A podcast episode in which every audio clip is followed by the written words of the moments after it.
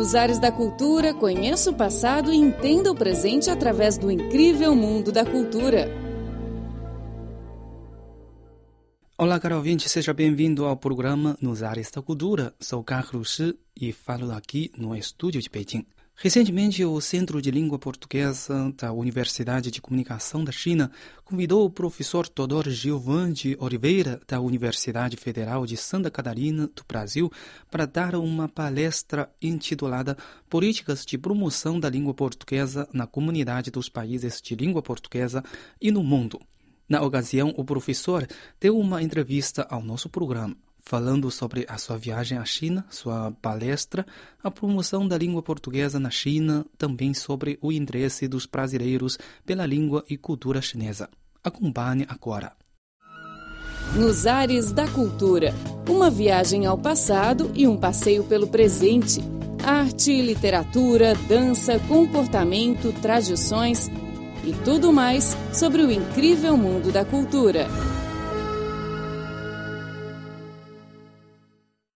Muito prazer que o senhor doutor Gilvan de Oliveira, pode ser esse nome? Isso mesmo, esse uh, nome mesmo. Concedeu uma entrevista à nossa rádio. Uh, o senhor pode fazer uma uh, apresentação sobre si próprio primeiro? Certo, então obrigado. o meu nome é Gilvan de Oliveira, eu sou professor na Universidade Federal de Santa Catarina, uhum. no sul do Brasil. fui diretor do Instituto de Investigação e Desenvolvimento em Política Linguística. Uhum lá de Florianópolis, Santa Catarina. Minha área é a área de política linguística. Sim, sim, sim. E agora termino uma gestão de quatro anos à frente do Instituto Internacional da Língua Portuguesa, na República de Cabo Verde, na África, uhum. sendo que o ILP, o Instituto Internacional da Língua Portuguesa, é uma agência da comunidade dos países de língua portuguesa para a promoção do português. Sim. Uh, uh, quando você chegou a Pequim? Eu cheguei ontem. Ontem. Nós estávamos num grande congresso da Associação Internacional de Linguística do Português em Macau. Uhum. Uh, um congresso que focou a presença uh, e o desenvolvimento da língua portuguesa na Ásia. Uhum. Então estávamos lá com colegas que ensinam português no Japão, na Coreia, uhum. na Índia, na China. Uh, e aproveitamos então e recebemos esse convite da Universidade da Comunicação da China, aqui em Pequim e é a minha primeira vez. Acabo de fazer uma conferência para os alunos e professores de diversas universidades de Pequim uhum. sobre justamente a promoção da língua portuguesa. Uhum. Você pode nos dar uma, um, um, consumo, um resumo breve sobre a sua palestra que você acabou de fazer? Certo. Essa palestra é, tentou mostrar a situação da língua portuguesa no mundo hoje. Uhum como é que os 260 milhões de falantes do português Sim. se colocam. Uhum uh, as possibilidades de crescimento do português na internet, uhum. do crescimento demográfico também dos falantes de língua portuguesa Sim. e, sobretudo, chamar a atenção para o fato de que nesse mundo de grandes mutações, de grandes mudanças, de globalização, uhum. nós precisamos superar a dicotomia das normas do português, hoje divididas em português do Brasil e português de Portugal, Sim. e criar um sistema de normas mais participativo, mais contemporâneo, de acordo com alguns projetos do Instituto Internacional da Língua Portuguesa, como, por exemplo, o portal do professor de português língua estrangeira, língua não materna, que será apresentado logo mais aos uhum. alunos também. Uhum. E, e, o senhor faz algum, algum estudo ou tem algum conhecimento sobre o ensino, a situação do ensino de língua portuguesa na China?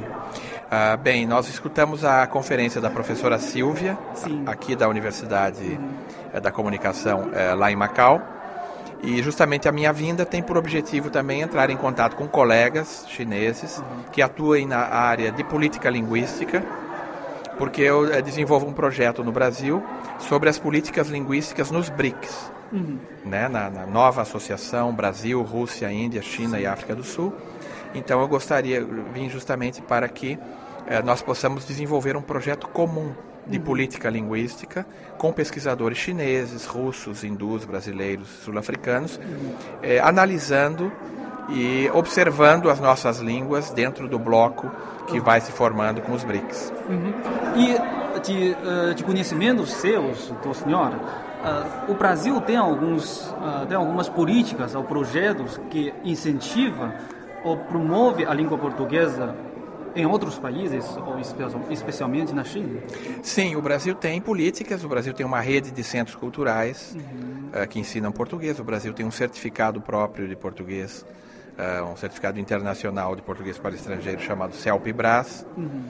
E as universidades brasileiras têm muita atuação na formação de pessoas de outros países, em convênios bilaterais, convênios multilaterais para o ensino de português. Apenas o que eu vejo é que no caso brasileiro, o próprio governo brasileiro ainda não dá ao ensino do português como língua estrangeira no exterior um valor que o valor que este fator mereceria. Sim. Isto é, é, o governo brasileiro precisaria e o Brasil é, tem essa demanda nas suas universidades, na, na, sua sociedade civil, uma política mais firme, uma política mais, mais forte de promoção do português no exterior. E na palestra o senhor destacou a importância do Instituto Internacional de Língua Portuguesa, né, criada pelo CBLB. E, e essa, esse instituto tem alguma representação ou entidade filial na China? Ou tem algum projeto para se desenvolver na China?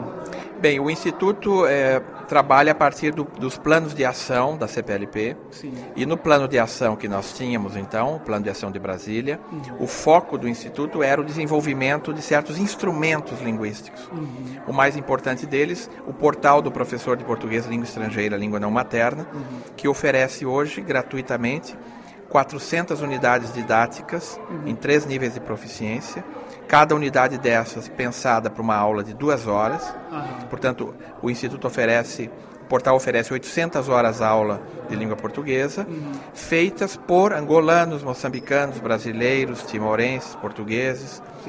É, criando uma mudança no foco do ensino da língua, uhum. de modo que ela não seja ensinada só a partir de Portugal e do Brasil, mas possa ser ensinada também a partir dos demais países. Uhum. Então, o Instituto, nessa primeira fase de trabalho, ele esteve voltado a, a desenvolver estes instrumentos didáticos, técnicos, Sim.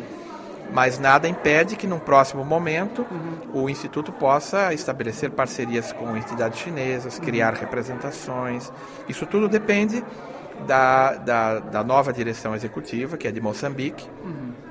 apresentar essa proposta ao Conselho Científico e, e tê-lo aprovado de modo que o Instituto é uma ferramenta muito plástica e que pode se moldar às muitas demandas que o português tem hoje uhum. na China ou em outros países. Uhum.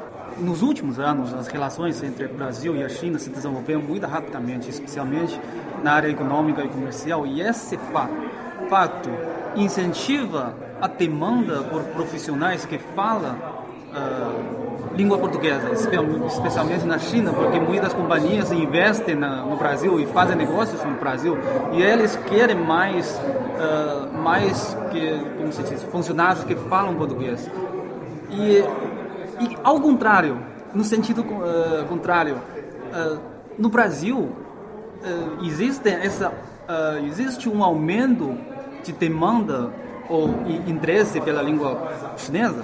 Assim, existe um interesse, é, eu diria que ainda insuficiente, uhum. porque, em primeiro lugar, as pautas de exportação do Brasil para a China são pautas mais simples do que a exportação da China para o Brasil. Uhum. Quer dizer, são as empresas chinesas que vão para o Brasil e menos empresas brasileiras que vêm para a China. Então, o Brasil tem uma pauta mais tradicional de exportação, voltada Sim. a produtos agrícolas e minerais. Uhum.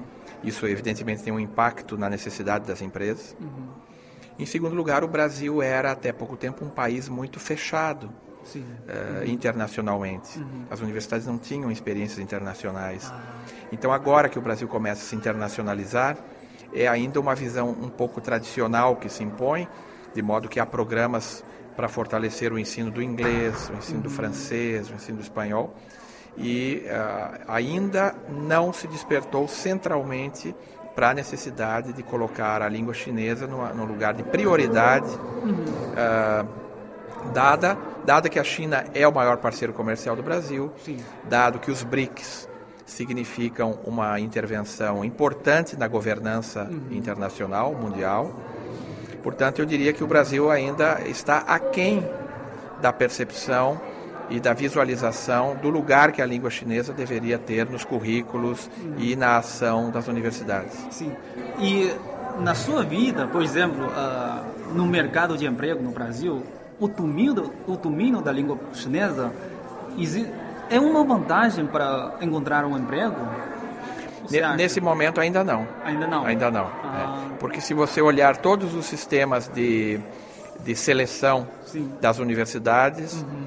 é, e o próprio modo como o, o, as empresas se colocam e sobretudo os órgãos governamentais ainda são o Brasil tem os olhos demasiadamente voltados para os Estados Unidos sim, e para alguns países da Europa não é uhum. nem para toda a Europa sim, é só para a França e para a Inglaterra realmente claro. então o Brasil tem uma experiência ao meu ver demasiado estreita uhum. das relações internacionais para o seu tamanho e para o seu potencial claro.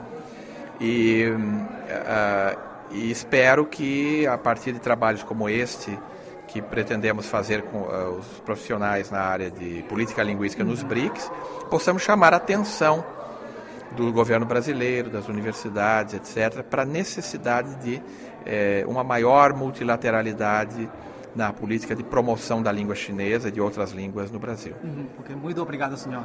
Eu que agradeço. E boa estadia na China. Muito obrigado. Olá, caro ouvinte, você está a ouvir o programa Nos Ares da Cultura. Sou Carlos Shi e falo aqui no estúdio de Pequim. Na segunda parte do programa de hoje, teremos uma reportagem sobre a cidade brasileira Paraty, um exemplo de proteção de patrimônios culturais. Nos Ares da Cultura, uma viagem ao passado e um passeio pelo presente.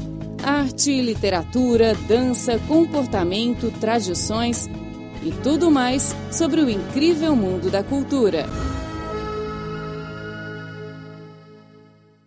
Paraty, situada no sul do estado do Rio de Janeiro, no Brasil, é considerada uma das cidades históricas mais famosas do Rio. A cidade atraiu muitos turistas com sua paisagem bonita e herdou vários patrimônios culturais, tornando-se famosa no país.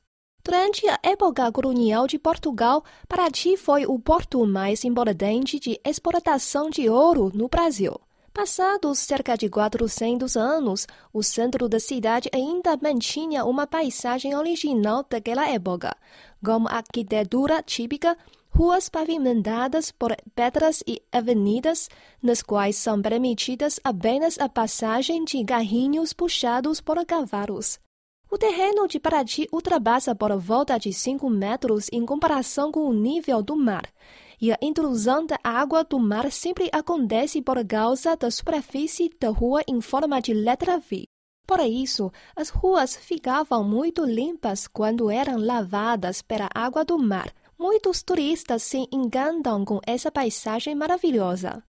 Paraty também conta com muitos patrimônios culturais preciosos como ciranda, música, indústria da construção naval artesanal e outros artesanados, que incluem a supetoria do povo local. A questão que Paraty e outras cidades culturais históricas enfrentam é como proteger esses patrimônios e desenvolvê-los. Felizmente, a gente não se esquece dessas coisas. O vice-diretor da Cultura de Paraty, José Sergio, conta-nos a sua opinião. Mas aqui em Paraty nós temos bastante, bastante jovens, bastante pessoas ainda é, novas que têm esse interesse em manter viva a cultura. Então é, é realmente um trabalho de formiguinha. É, é um é, convencendo o outro, conversando com o outro, e sempre tem um número grande de pessoas envolvidas quando se fala na, é, em valorizar e manter viva a cultura. Estava realizando um festival Eco Fashion em Paraty quando um jornalista visitava a cidade. Durante o festival, todos os lugares do centro da cidade promoveram diversas atividades, como exposições, palestras, filmes e feira de venda de artesanados. Sérgio dá-nos um panorama sobre o festival tema é os mestres caiçaras. Está com uma exposição belíssima na Casa da Cultura, onde conta um pouco sobre a experiência de cada mestre. Ontem mesmo teve uma palestra linda com a presença desses mestres, contando a história deles, contando o que eles sabem, de que forma eles aprenderam, o que levou eles a, a se interessar pelo, pelo assunto e hoje ter o interesse de passar isso para a nova geração de uma forma que desperte o interesse para que eles continuem mantendo essa, essa tradição, essa cultura viva na nossa cidade. Dentre todas as atividades, turistas podem comprar artigos em exibição de que gostam. O departamento relacionado à cultura espera que essas atividades chamem mais a atenção do povo em relação ao patrimônio cultural de lá e tragam interesse econômico à cidade. Para ti conserva não só sedes antigas e cultura tradicional, mas também as levar a se integrar na vida do povo tornando-se o exemplo de proteção cultural de uma cidade histórica.